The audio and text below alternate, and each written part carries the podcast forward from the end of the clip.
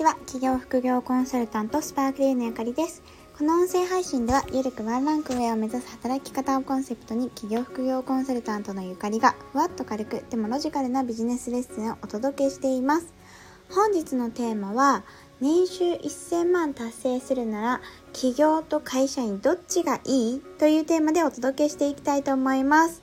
ちょっと長めですよね。タイトルちょっと長いな、みたいな思ったんですけれども、あのえっ、ー、と、女性起業家さん、特に SNS を通じた女性起業家ということであれば、有名で皆さん知ってるかもしれないんですけれど、宮本よしみさんの、可愛いままで年収1000万っていうのがすごい有名な本なんじゃないかなって思うんですね。で私は宮本よしみさんのことはですね起業した全然もう何年か後に知ったんですけれどももう業界のことわからなすぎてですねあのしかも超独学みたいな感じでやっていたのであのすごい遅くになって知ったんですけど本とかあとワードとかですね使う言葉とかすごく好きであのたまに見たりしているんですよね。でこの年収1000万っていうのって割とその会社員をしている一般の方からするとインパクトがあるんじゃないかなっていうことであの私も何回かこうブログだったりとかで発信をしていることがあるんですけど反応が結構いただけるので気になっている方がいるかなと思ってこの音声を取ろうかなと思いました。でこの年収1000万を起業して達成しようっていう、まあ、憧れみたいなのがあるかなと思うんですけど実際本当に年収1000万って考えた時に会社員がいいのかそれとも起業がいいのかっていうことを結構リアルなあの私も1000人以上キャリアコンサルをしてきたのでその経験も含めてお話ししていきたいなというふうに思います。で結論から言うとどっちがいいかは勤めてる会社によるっていうのが回答になります。あの会社員で年収1000万ってなんかすっごく難しいって思う方もいるかもしれないですけれどもあの勤めてる会社によっては結構実現可能性が高いっていうところは存在します。があの、やはり日本の人口に対して年収1000万ももらってる層っていうのが確か5%未満とかだと思うんですけれどもってことを考えた時にそれをもらえる可能性のある会社にまず入れるかどうかっていうところで1個皮目が決まってくるんですね。なので自分の所属している会社が仮に上を目指した時に年収1000万に届くのか届かないのかっていうことによって会社員でやり続けてるのか、またはこう転職してね、その可能性がある会社に入るのか、まあ、はたまた起業なのかっていうところが決まってくるかなっていうふうに思います。で実際に私はですねあのずっと会社員を続けているんですけれどもそれはあのパラレルキャリアっていうのの、まあ、やりがいだったり面白さだったりあと会社の仕事がすごい好きっていうのもあるんですけどやっぱ会社が恵まれてるっていうのはあるなって思うんですよね。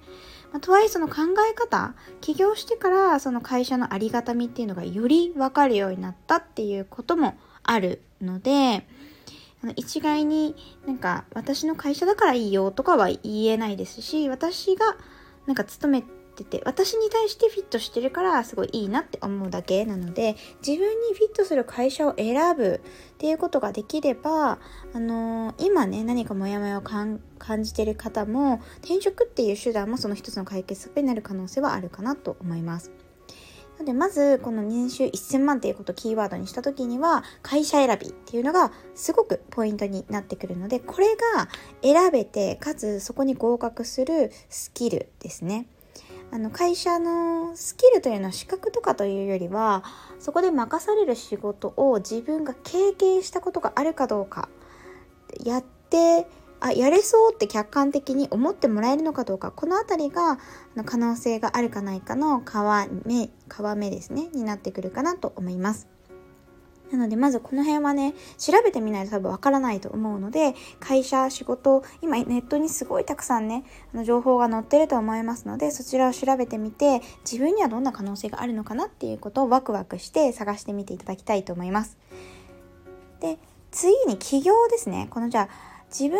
があの、ま、探してみたけど、会社員で、まぶっちゃけちょっと可能性なさそうだなっていう方、そうすると起業っていう道を考える方が多いと思います。で特に SNS では、なんか軽く稼げるよみたいな、あの、まそういう歌い文句がどうしてもね、うん、なんていうのかな、こう、ルフされるような風潮があるかなと思うので、そこに憧れを抱いて、その起業したら年収1000万いけるんじゃないかなっていうことで、チャレンジされる方もいらっしゃるんじゃないかと思います。で、ここで私が一番あのポイントにしていただきたいのは、年収が1000万と年商が1000万っていうのは大きく異なるということを知っていただきたいんですね。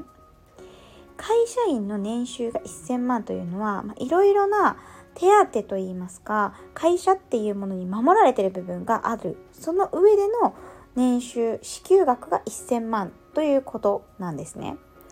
で個人事業主というか自分で起業して年収を1000万、まあ、年商を1000万っていうのはまた全然違ってまず保証がありませんよね。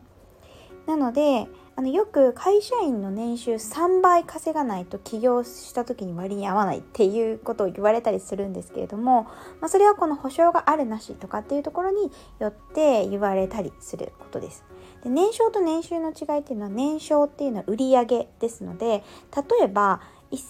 万円の商品を売りましたと。ポンと売りましたよね。でも仕入れが900万円かかってました。だったら実質収入利益は100万円になりますよね。でも年商は1000万円になります。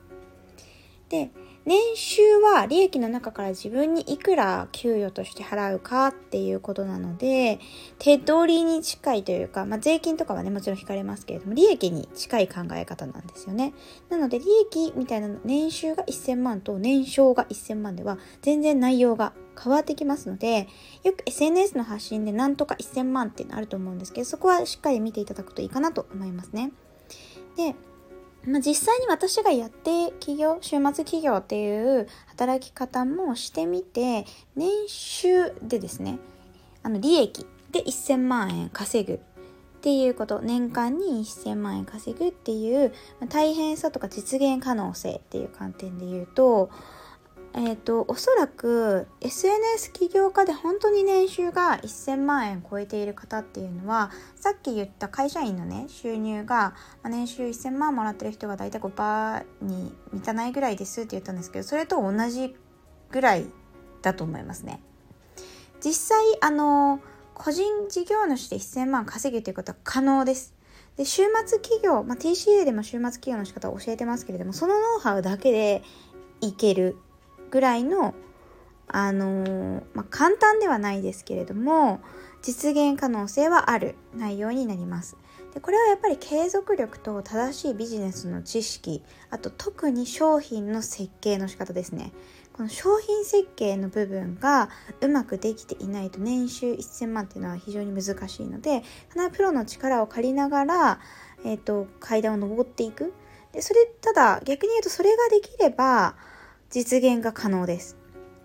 で会社員で年収を1000万叶えるっていうのは、まあ、まだまだちょっと場合によって学歴だったりとかあとこれまでの経歴がものを言う部分がありますが企業で年収1000万を目指すとなると自分の努力と正しい知識を身につけるその努力ができていれば学歴も関係ない経歴も関係ない肩書きも関係ないっていうのが企業のすごい大きいメリットになりますので自分が今持っているものとか会社員でなんかなんか、まあ、狙えるのかどうかですね。1000万を狙えるのかどうかっていうのと照らして起業なのか会社員なのかっていうのを選んでいただくといいのかなと思います。ちなみに私はどっちでも狙っているというかどっちでもあの実現をしていくっていうあのスタンスというか実現しているというかっていう形になっているのでなんかどっちかを絶対取らなきゃいけないとか例えば会社員を選んでしまったら起業ができない起業を選んでしまったら会社員でできないとかそういうことではないのでそのあたりはなんかあんまり選択肢を狭めずに広く見ていただくといいかなと思います。で私はやっぱパラレルキャリアは本当に楽しいしすごいメリットが大きいと思っていてやっぱり会社員は一回辞めてしまってブランクが空いてしまうずっとね無職の期間起業していたとしても仕事してない期間が続いてしまうともう一回雇ってもらうって割と難しいんですね。これはちょっと日本の悪いところというかまだまだこう習慣があるで日本の国内で就業を目指すとなるとやっぱそこがあるなって思うんですけれどもあのだから会社員を続けながら起業して自分にはどっちのスタイルが合ってるのかな？とか自分の実力とか持っているもの才能をどっちで生かす方がより自分も楽しく働けてしかも豊かさも巡ってくるのか？みたいなことを見据えながら起業を最終的にするのか？それともパラレルキャリアで行くのか？それともやっぱり会社員を選ぶのか？っていうふうに見極めができるのがパラレルキャリアのすごいいいところなのでそんな働き方あんまりリスクを取らずにでも自分にとって最善の選択ができるキャリアの描き方っていうのをすごくおすすめしています。なので TCA の、まあ、私が主管するパラレルキャリアのアカデミーですね。でも最終的にやっぱ起業を辞めるっていう人もゼロではないんですよね。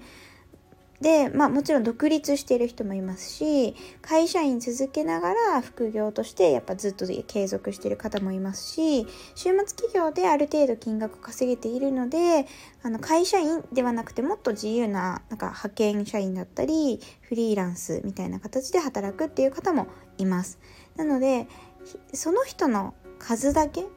心地いい働き方があるのでそれを選択できる自分になるっていうところをすごいおすすめしていますしそういった方たちをどんどん増やしていきたいなと思っています。ということでちょっと今日長めになりましたけれどもこの辺で終わりにしたいと思います。本日もご視聴いただきありがとうございました。私は会社員タイプかな私は企業タイプかな私はまずはパラレルキャリアからスタートしようとかですねそういうなんか自分のスタイルが見えてるよっていう方がいたら、ぜひコメント欄とか DM でシェアいただけたら嬉しいです。では、次回もまた楽しみにしていてください。ありがとうございました。バイバーイ。